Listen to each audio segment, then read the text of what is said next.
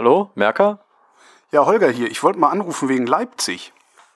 Ah, hallo. Du warst ja in Leipzig dabei. Ne? Also, klingt auch dramatisch, ne?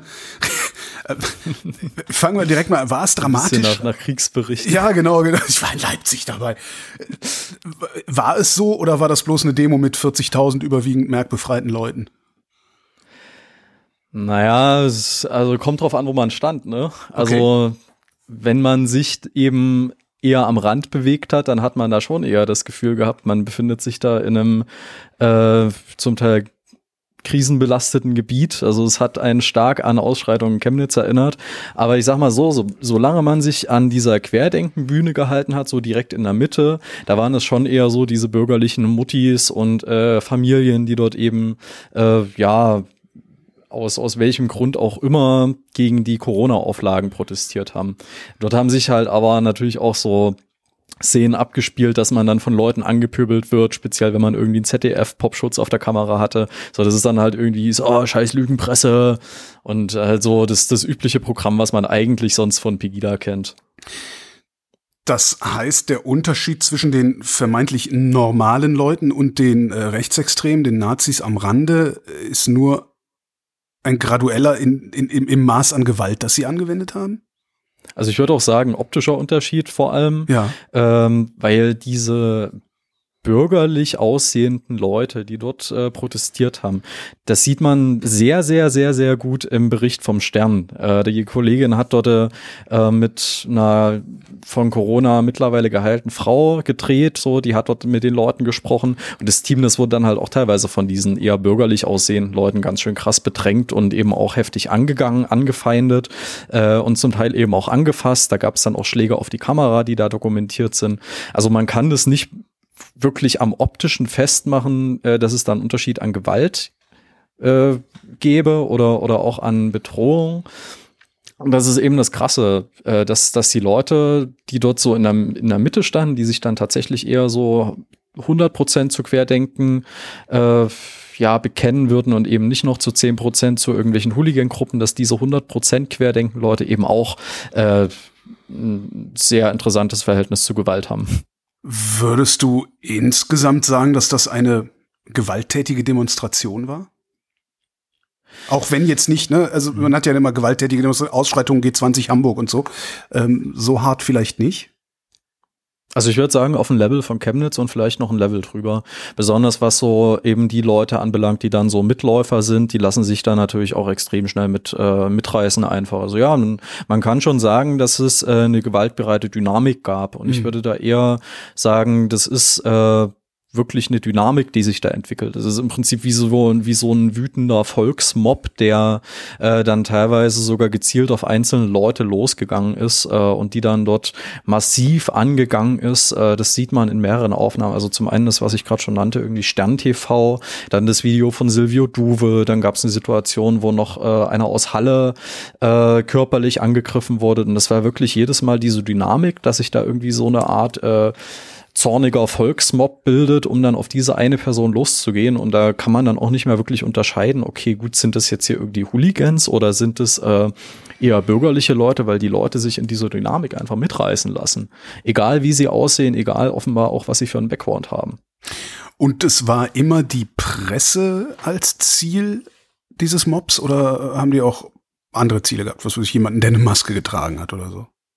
Also es wurden auch Gegendemonstranten attackiert. Ich habe mehrfach Situationen am Rand gesehen, im Schillerpark zum Beispiel. Das ist so äh, südlich quasi von, von dem Augustusplatz. Da kommt man dann zumindest graduell Richtung Konnewitz und dort waren also an, an diesem Schillerplatz äh, Schillerpark, dort waren halt auch Gegendemonstranten. Die sind dann mal ein bisschen hin mit einem Transparent äh, zu einer Reichsbürgerkundgebung, die dort stattfand. Und da gab es dann auch richtig handfeste Auseinandersetzungen. Also, dass da Leute geschlagen wurden. auch in der Innenstadt gab es Situationen, da kursieren momentan Fotos, äh, wo bekannte Kampfsportler dann sogar ein Messer in der Hand gehabt haben sollen. Äh, also, das ist schon äh, ja immer mal wieder passiert, dass es da diese Angriffe gab. Es gibt ja so eine, so eine ganz, ganz beliebtes Erzählmuster, das wir jetzt gerade auch sehen nach Leipzig. Ähm, das, das geht so wie, äh, ja, das, da, da mögen zwar Nazis dabei gewesen sein, aber all die friedlichen Menschen. Interessanterweise gibt's die gleiche Erzählung auch aus der anderen Richtung nach G20, was ich eben erwähnt habe. Ja, waren zwar Chaoten, Linksextremisten dabei, aber all die friedlichen Menschen. Du klingst gerade so, als wäre das nicht vergleichbar, äh, die friedlichen Menschen in Hamburg mit den friedlichen Menschen in Leipzig. Verstehe ich dich da richtig?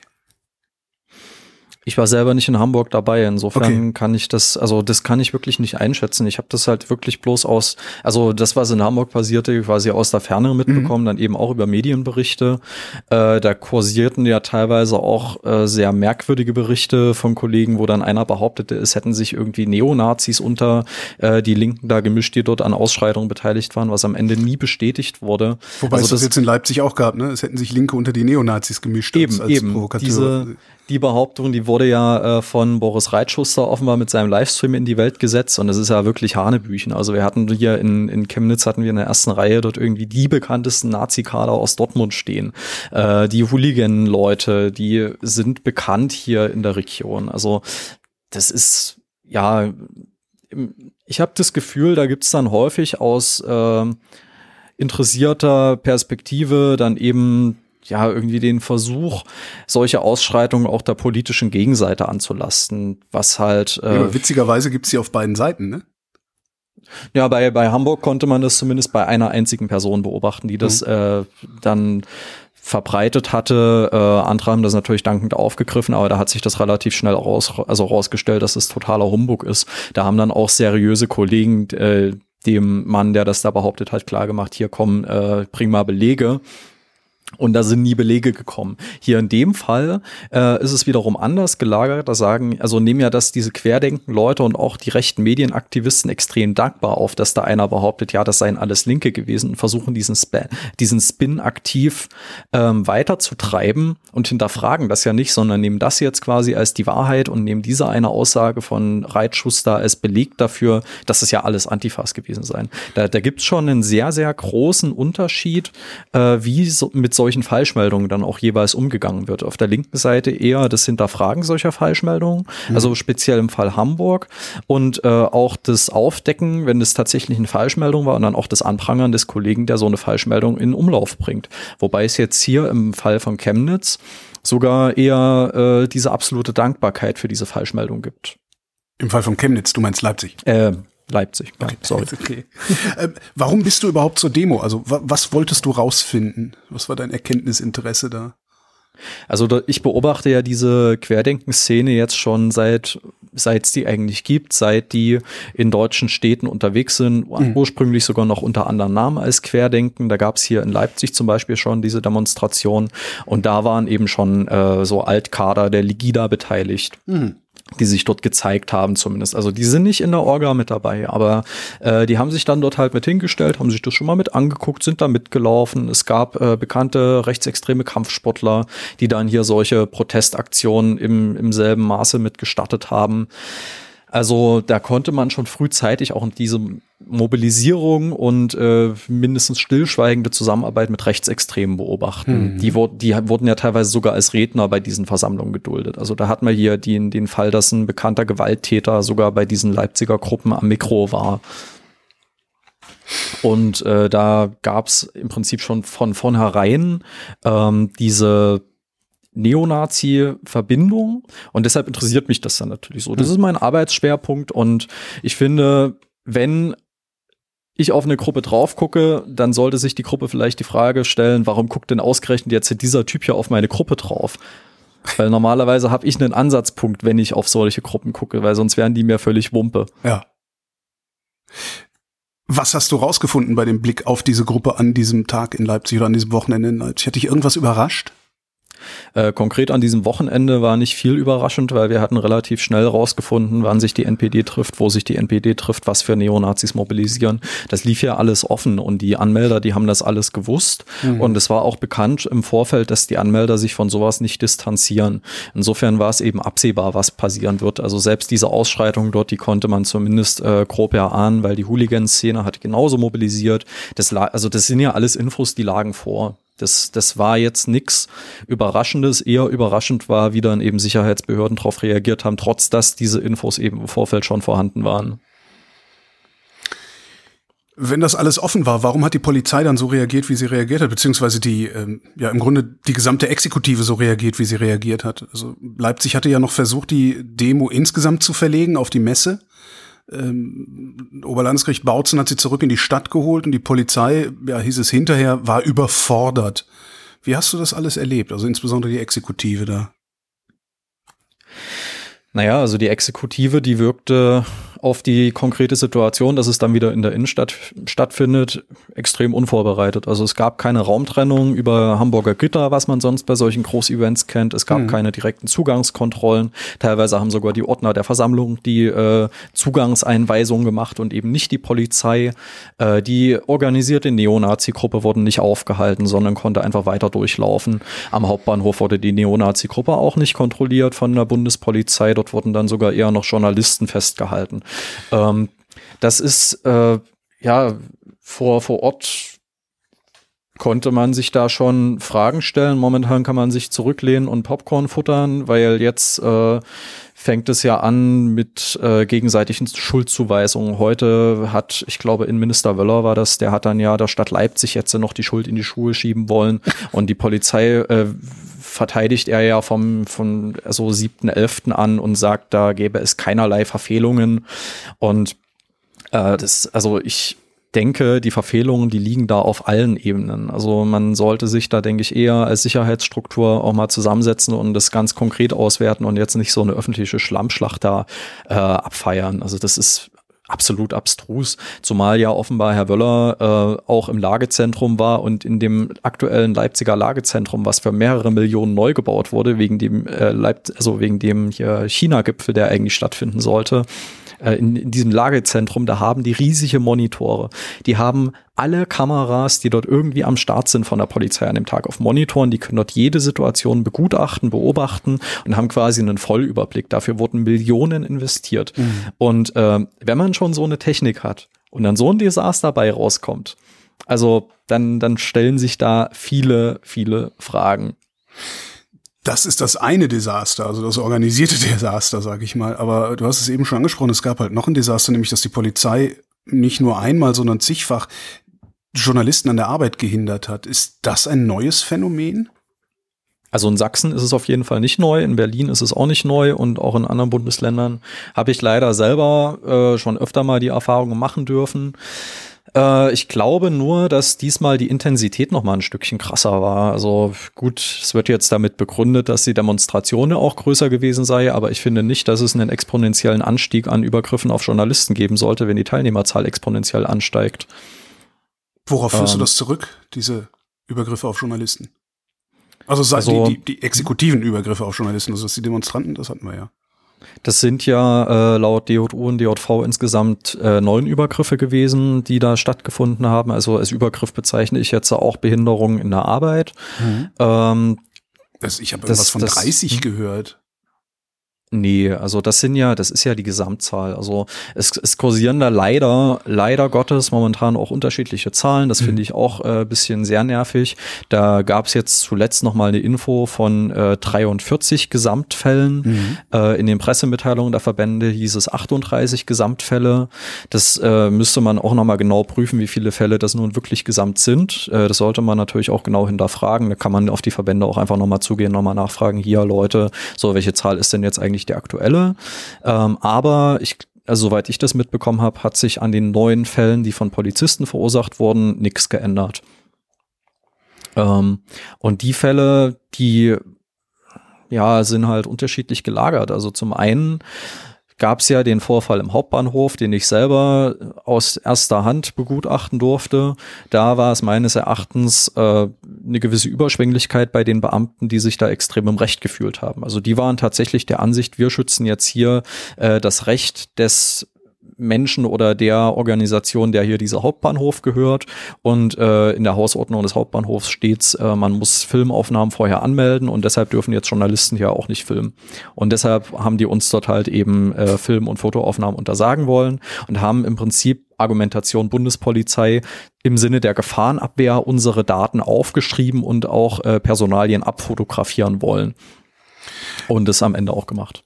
Hättet ihr euch da eigentlich weigern können? Also ich meine, ich, wenn ich da stehen würde, würde ich als erstes denken, so, ja, nimm, nimm doch vielleicht erstmal die äh, Personalien von dem Typen da hinten mit, mit dem Hakenkreuz auf oder irgendwie sowas.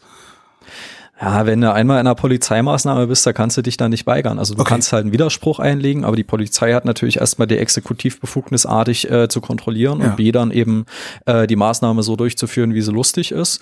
Äh, du hast dann natürlich die Möglichkeit, das zu filmen. Das wollten die übrigens auch nicht. Also die haben mir ganz klar gesagt, ja, Film ist nicht. Aha. Und da habe ich halt gesagt, naja, doch, Film ist, weil das ist eine staatliche Maßnahme und die kann ja selbstverständlich gefilmt werden. Und ich habe denen das auch angekündigt, dass ich da einen Livestream anfange. Ich habe denen quasi da Bescheid gesagt, äh, dass ich das jetzt tue und die haben dann da auch nicht nochmal gesagt, ja, äh, lass es bitte oder, oder haben dann auch nicht versucht, mir zum Beispiel das Handy wegzunehmen oder so. Das hätte ja noch weiter eskalieren können. Also da haben sie das dann wenigstens schon mal eingesehen, damit es wenigstens am Ende dann auch für die Öffentlichkeit mal festgehalten ist, wie so ein Spaß abläuft.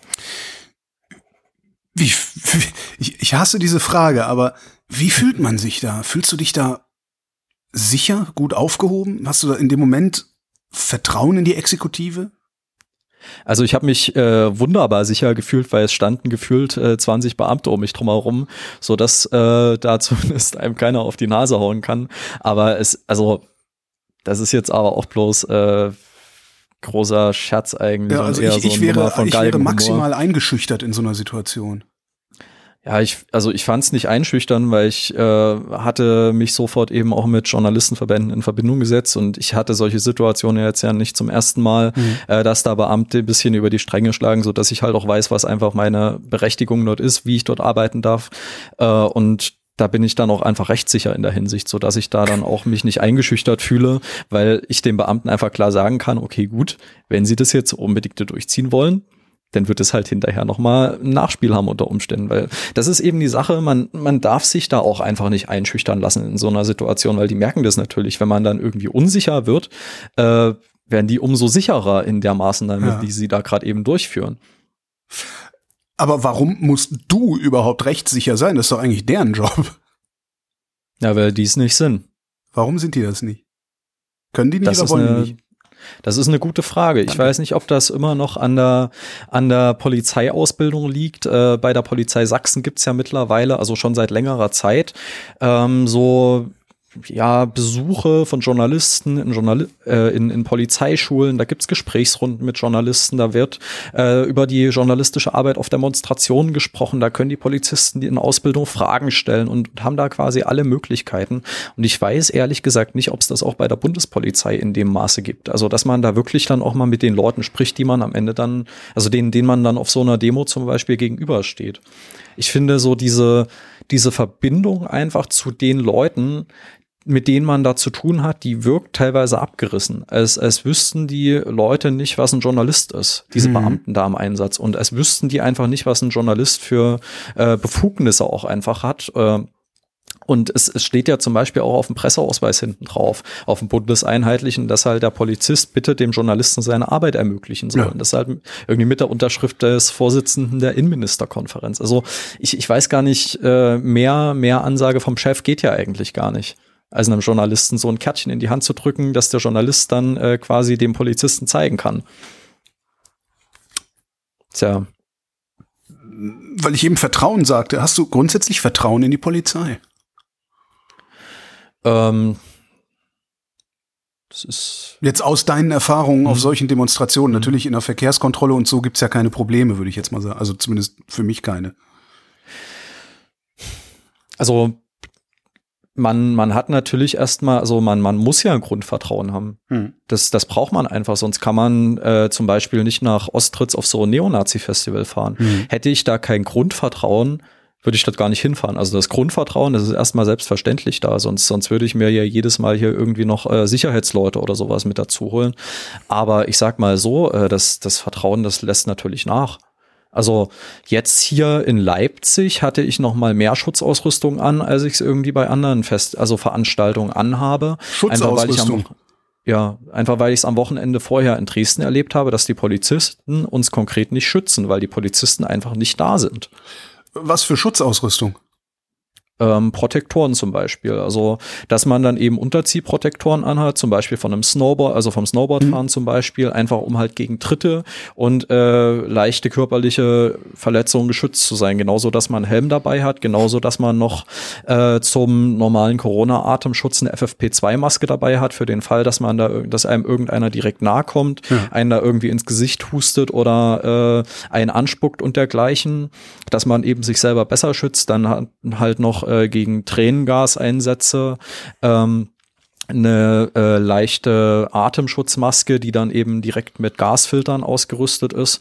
Äh, sowas. Also und dann eben auch paar Lagen mehr Kleidung, etwas äh, festere Schuhe, als man sie sonst anziehen würde äh, halt äh, so bisschen abgerüstete Stiefel und so ein Kram. Mhm. Also das, das zieht man dann da schon an. Äh, genauso wie die Kameras dann natürlich nochmal speziell mit einem Metallrahmen geschützt sind, einfach falls da einer draufhaut oder einem die Kamera aus der Hand schlägt, dass halt der Kamera nichts passiert. Du sagtest, die Polizei schützt dich nicht, weil sie halt einfach nicht da ist. Wenn sie da ist, hast du das Gefühl, dass sie überhaupt ein Interesse daran haben, dich zu schützen?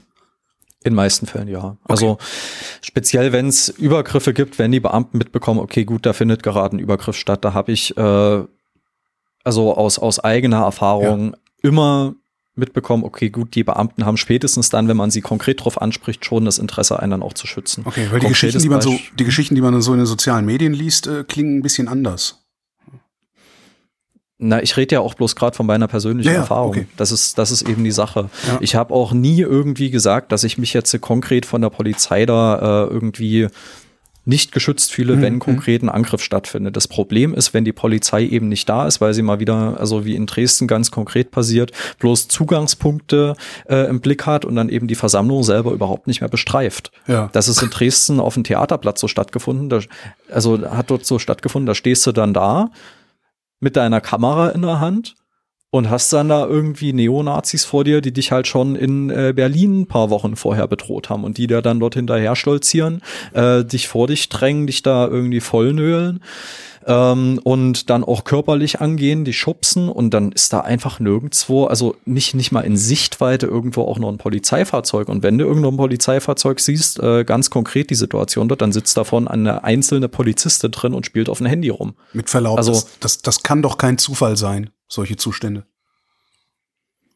Ich weiß es nicht. Also ehrlich, ich, ich weiß es nicht, warum, warum das so ist. Ich kann das ich, nicht. Es muss ja irgend, also ich, ich, ich bild mit meiner Naivität bilde ich mir halt so ein, wenn die Polizei irgendwo einen Einsatz macht, vor allen Dingen mit vielen Beamten und Beamtinnen, dann haben die eine Strategie. Und ich verstehe nicht, was zum Beispiel wie da, was du gerade beschrieben hast in Dresden, was da die Strategie gewesen sein könnte.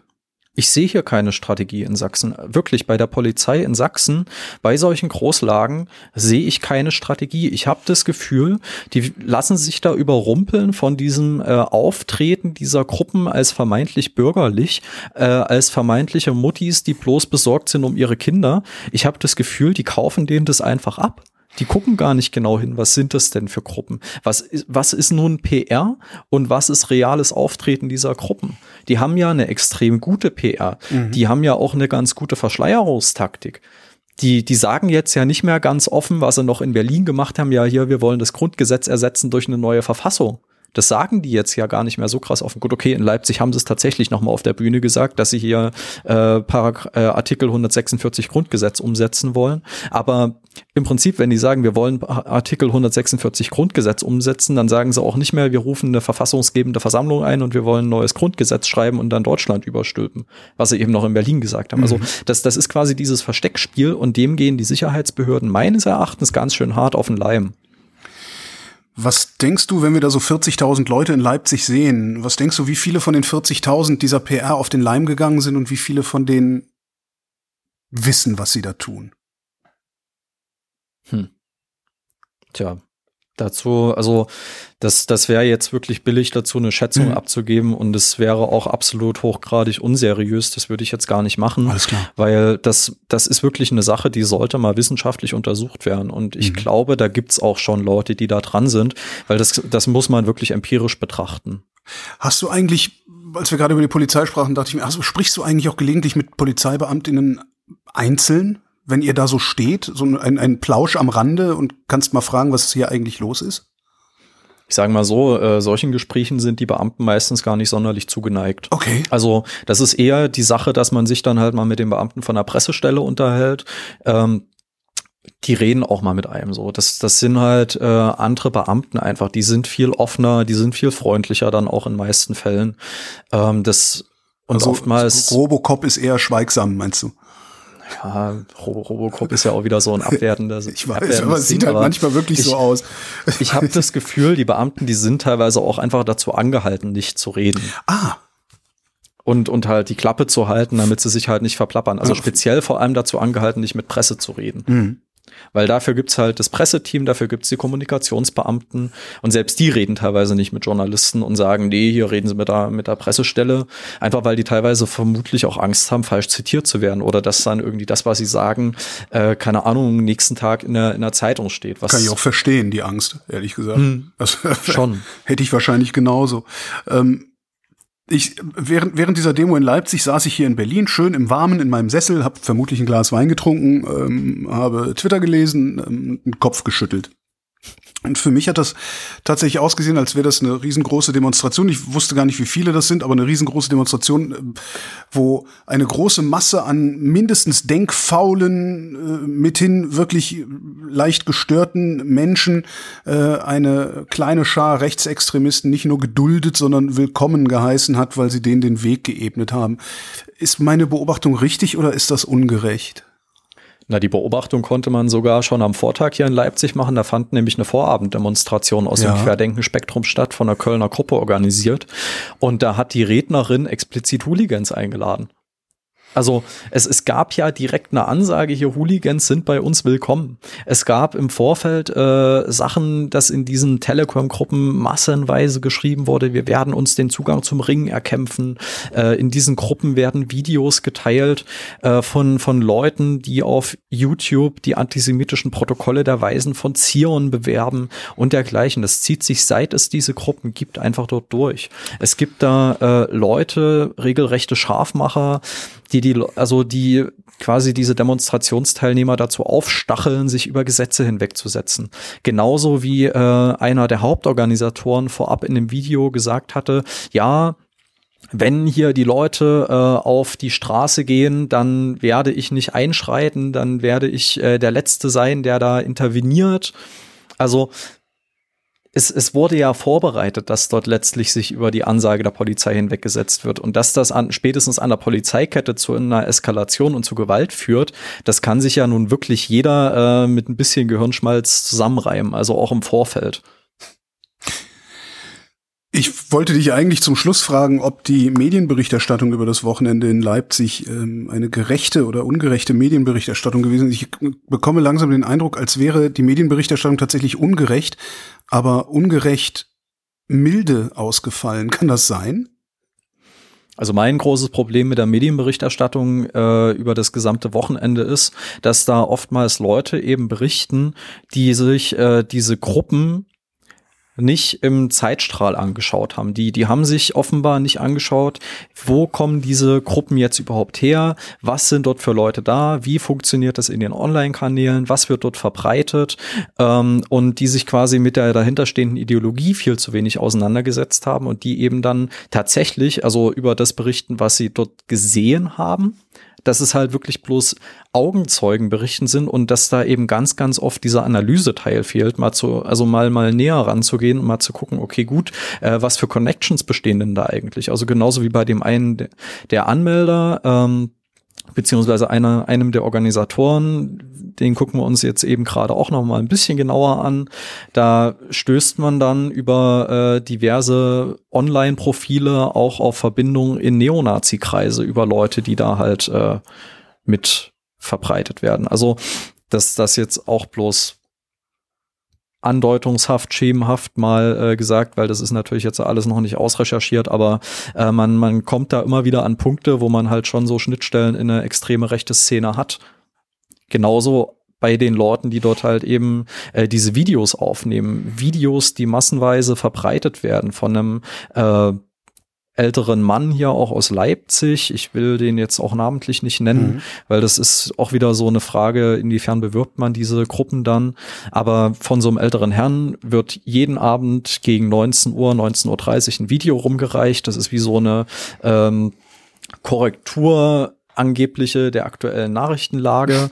ähm, und dieser Mann, der hat halt auch diese Wei äh, Protokolle der Weisen von Zion in seinen, in seinen äh, Videos da beworben. Der Mann, der hat irgendwie angedeutet, dass die DDR nur zugrunde gegangen sei, weil äh, sich 50 Prozent Juden in der DDR-Regierung befunden hätten zum Schluss. Solche Dinger. Und darüber habe ich auch mal einen Text geschrieben, auch auf Zeit Online. Und daraufhin habe ich dann halt aus dieser Szene heraus, äh, organisiert über eine Facebook-Gruppe, die Facebook mittlerweile gelöscht hat, habe ich einfach Dutzende Morddrohungen erhalten. Mhm. Ich habe hier noch einen Start Stapel äh, Strafanträge gerade liegen, die werde ich gleich auch noch mal zum Staatsschutz bringen, ähm, weil das ist halt einfach so eine Sache. Die Leute haben null Hemmung, einen dann dafür richtig krass anzugehen, wenn man über diese Leute schreibt, wenn man da eine Analyse drüber schreibt und sich das mal ein bisschen tiefer ansieht. Und ich finde, würden das mehr Journalistinnen und Journalisten machen, dann würde sich auch das Risiko verteilen auf alle Schultern, dass man da irgendwie angegriffen wird, beziehungsweise das Risiko würde auch einfach massenweise sinken, weil sie gar nicht mehr wüssten, wen sie jetzt persönliche irgendwie äh, Mod bedrohen sollen. Hm. Jetzt gibt's immer diesen Vorwurf, wer da mitläuft, wer bei Querdenken mitmacht, ähm, kann sich nicht damit rausreden, nicht gewusst zu haben, mit wem er da gemeinsame, gemeinsame Sache macht, nämlich im Grunde mit Rechtsaußen, mit äh, Demokratiefeinden. Würdest du das so unterschreiben? Ja, definitiv. Also wir haben zum einen die Bilder, wir haben äh, im Vorfeld die Recherchen, was kommen für Gruppen, das war alles bekannt, die Aufrufe waren bekannt. Ähm, und äh, wir haben natürlich auch die Ideologie dieser Szene, die dort dahinter steht. Also zum einen diese reichsbürgernahe Ideologie äh, bezüglich Grundgesetz, dass halt äh, große Gruppenteile behaupten, Deutschland hätte keine Verfassung, man müsse ein neues Grundgesetz schreiben und dergleichen. Das sind ja allesamt Versatzstücke der Reichsbürgerideologie. Und damit sind wir schon extrem nah an der Extremrechten. Also genauso wie der Zuspruch durch AfD-Kader, dann noch, äh, dass diese Rechten, also die, diese Medienaktivisten, die diese Demonstration begleiten, dass die halt explizit aus einer rechten Szene kommen, aus einer extrem rechten Szene kommen. Das ist ja alles bekannt. Das ist ja, also, das weiß man. Also, wenn man es wissen will, sag ich mal. Wenn man es nicht wissen will, dann weiß man es natürlich nicht. Und äh, in einem geschlossenen Weltbild, dann da drin ignoriert man sowas. Und ich habe nämlich das Gefühl, da entsteht gerade eine ganz gefährliche Mischung, dass nämlich diese Leute äh, sich abkapseln von dem eigentlichen Mediengeschehen, nur noch das konsumieren, was dort ihnen quasi vorgesetzt wird in diesen Gruppen und dass sie äh, gar nicht mehr zugänglich sind für Recherchen über ihre eigene Gruppe. Kritikunfähigkeit. Ja. ja, definitiv. Also und auch Ignoranz gegenüber Kritik das da in Leipzig, das war keine Nazi-Demo, oder? Nein, also. Was war es dann? Es ist eine, also es, der, der Begriff Mischszene wird ja gern bemüht, der ist äh, mittlerweile auch schon ein bisschen abgegriffen, finde ich, aber im Grunde genommen hat sich dort sehr, sehr viel miteinander vermischt. Also wir haben dort eine ESO-Szene, wir haben eine Neonazi-Szene, eine Hooligan-Szene, ähm, wir haben neue Rechte, wir haben verängstigte Muttis, äh, die dort mitgelaufen sind. Wir haben äh, in beispielsweise in dem Sternbeitrag sehr oft Leute gehört, die irgendwie behaupten, ihr Immunsystem würde sie gegen alles schützen. Das ist so eine äh, so eine Sache an Leuten, die irgendwie sehr von sich selbst überzeugt sind und aber äh, mit Verlaub, das ist doch auch ein rechtes Narrativ, also das äh, die starken Überlegungen. Ja, ja, na klar, ne? also, na klar, eben. Also die, die dann eben Genau, so, ein, so einen sozialdarwinistischen ja, Ansatz ja, ja, irgendwie haben. Das kann man ja direkt so nennen. Ähm, und das alles, das hat sich dort vermengt. Und dazwischen, dann tummeln sich natürlich auch immer noch Leute, die halt wirkliche Bedenken haben. Das müssen wir ja auch immer sehen, dass es da einen großen Anteil an Leuten gibt, die dort ähm, ihre Meinung äußern wollen, die halt wirtschaftlichen Schäden zu, davontragen. Da braucht man sich bloß mal die Versam also die Veranstaltungsbranche angucken. Die Leute, die gehen auf ein Zahnfleisch. Aber die, die gehen auch separat ja, auf die Straße. Die müssen jetzt nicht bei diesen, bei diesen äh, Illiberalen mitrennen. Eben, die organisieren sich mittlerweile selber. Aber ich habe das Gefühl, diese Selbstorganisation, die hat da relativ spät angesetzt, so dass sich da manche eben jetzt schon an, an so Sachen wie Querdenken rangehangen haben, einfach weil es halt die größere Aktion ist. Also weil, weil Größe zieht ja auch. Ja, klar. Das Problem ja. ist, je größer das ist, umso geringer werden, wird natürlich dann auch die Wahrnehmung einzelner Ziele.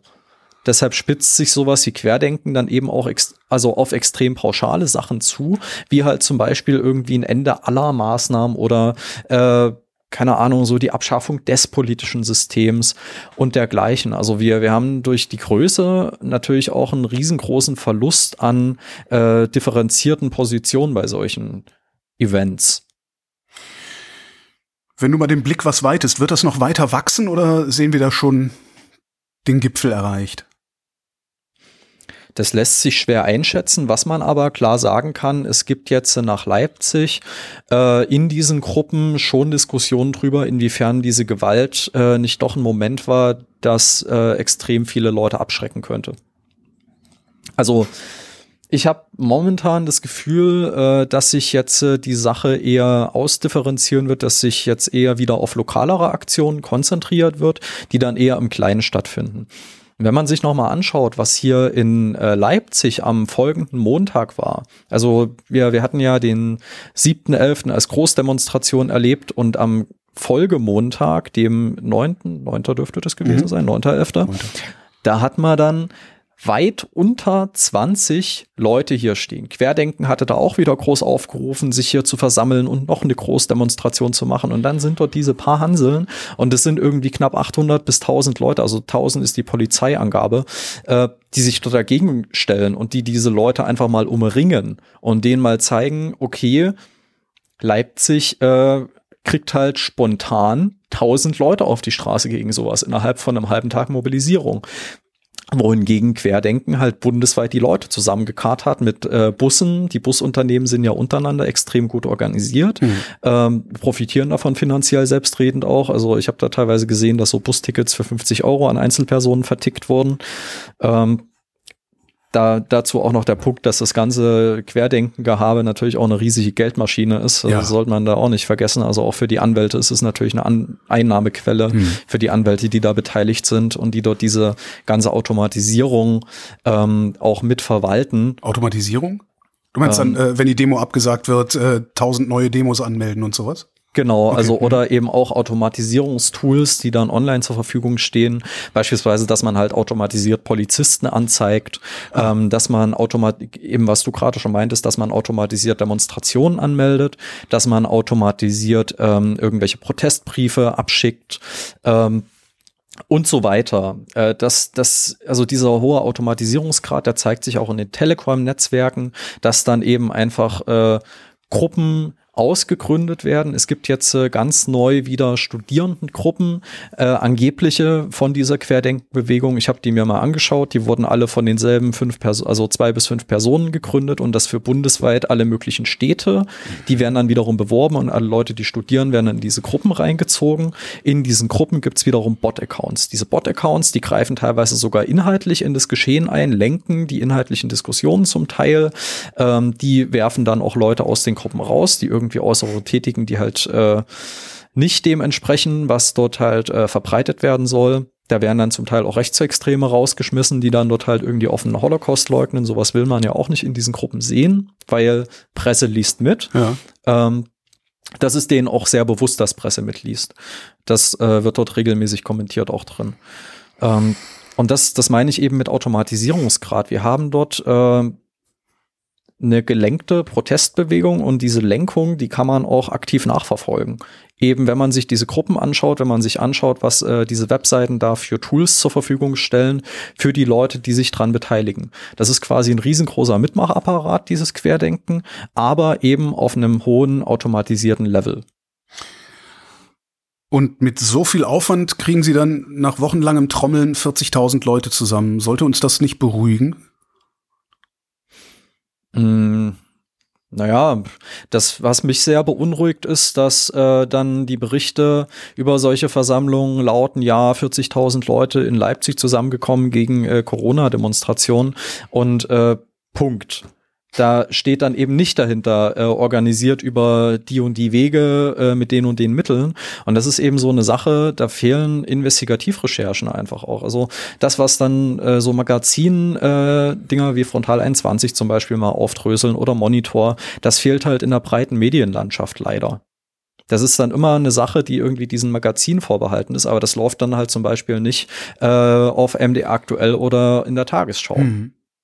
Wie würde die passende Schlagzeile zu diesem Wochenende in Leipzig denn heißen? Oh Gott. so richtig. ja, ja, ich merke schon. Ähm, ich, ich guck mal kurz, welche Schlagzeilen meine Texte hatten. Billig! naja, das Problem, das Problem ist ja dass, tatsächlich, dass du dann irgendwie, ich, ich merke es ja in meinem eigenen Alltag auch. Also ich mache halt Hörfunk bei Radio 1, eine Nachmittagssendung, hm. und ich habe viereinhalb Minuten Zeit, so ein Thema zu bearbeiten. Und wir beide reden jetzt schon 40 Minuten miteinander über dieses hm. Thema. Ähm, ist das überhaupt in so einem normalen, hochdrehenden oder schnelldrehenden Alltagsjournalismus hinreichend abbildbar? Tja, das ist eben die Frage, ne? Also eigentlich bräuchte, ja, eigentlich, eigentlich bräuchte da jede Redaktion irgendwie so Investigativleute oder man, man müsste sich halt irgendwie auch zusammentun, so Netzwerke wie RD zum Beispiel. Hm. Ähm, ich, ich denke, also ja, gut, Eig eigentlich haben ja alle Investigativredaktionen, also Redaktionen, auch, auch RND, die sind ja relativ groß, ne? Also im, im Grunde genommen, die könnten das schon abdecken, wenn man so genauer drüber nachdenkt. Also ich sehe da schon die Mittel, dass, dass die vorhanden wären. Fehlt also nur noch der Wille und das der Platz. Womöglich. Also ich weiß halt, auch nicht, ob das gerade vielleicht sogar der Situation geschuldet ist, weil sich natürlich jetzt so viele Redaktionen äh, auf Corona-Berichterstattung konzentrieren, weil das natürlich das Wichtigere ist. Es ist ja auch immer die, diese Frage so, inwiefern macht man die ganze Sache größer? Aber ich finde schon, wenn sich solche Sachen bilden, so, so, so Gruppierungen, die dann halt irgendwie dazu aufrufen, äh, mit neuen Mitteln auch dazu aufrufen, eben jetzt irgendwie, keine Ahnung, das Grundgesetz abzuschaffen. Hm. Und wenn sich dahinter halt eben tausende Leute versammeln, dann sollten die Redaktionen halt schon vielleicht mal eine Person abstellen, die sich damit mal ein bisschen intensiver beschäftigt. Und was ich da auch wichtig finde, ist, dass man eben redaktionsübergreifend arbeitet. Weil also warum sollte es nur die eine Person aus der einen Redaktion machen? Man kann sich auch zusammentun. Genauso wie sich freie Journalisten ja auch zusammentun und ihre Recherchen bündeln. Und ihre Expertise vor allem. Weil das ist eben die Sache, zum Beispiel diese, diese ganzen äh, Recherchen über äh, teilnehmende Neonazis, über teilnehmende Rechtsextreme, braucht sich da keiner der Illusion hingeben, dass das irgendwie ein Journalist machen würde. Da stehen natürlich dann auch Kontakte zu Kolleginnen und Kollegen dahinter, dass man da mal andere fragt, man fragt so, hier, was hast denn du da beobachtet oder ähm, was, was, wie hast du das wahrgenommen? Was hast du dort in den und den Gruppen gelesen und dokumentiert? Man, man hilft sich dann ja auch gegenseitig. Und ich finde, äh, sowas könnte man auch viel, viel besser bündeln in eben sowas wie Recherchenetzwerken. Das ist natürlich zeitaufwendig, äh, solche Recherchen dann auch äh, rauszubringen. Und äh, gibt ja als RD, äh, Quatsch, ja nicht RD, ähm, Netzwerk Recherche zum Beispiel, mhm. die machen ja sowas. Äh, die hatten ja, oder Korrektiv zum Beispiel, die hier diese große Story, wie Rechte mit Instagram Geld verdienen gemacht hatten. Und ich finde, solche Dinge müsste es halt irgendwie vielleicht auch dezentral organisiert geben. Also dass es halt nicht nur immer korrektiv überlassen wird und Netzwerkrecherche, sondern dass sich dann halt einfach auch mal äh, Investigativressorts verschiedener Redaktionen zusammensetzen und sagen, hier, gut, wir stellen jetzt hier was zwei Leute ab, die setzen sich da dran und die nehmen die auseinander und die schreiben dann halt ein großes Stück darüber. Dass, dass man da quasi flexibler wird, auch im Medienbetrieb und eben nicht nur immer ähm, ja, diese, diese eigenen redaktionellen Grenzen hat. Henrik Merker, vielen Dank. Ja, gerne doch. Das war Holger ruft an für diese Woche. Nächste Woche rufe ich dann wieder bei wem von Übermedien an. Und mehr Geschichten zum Nachlesen, auch die von Henrik, gibt's auf übermedien.de.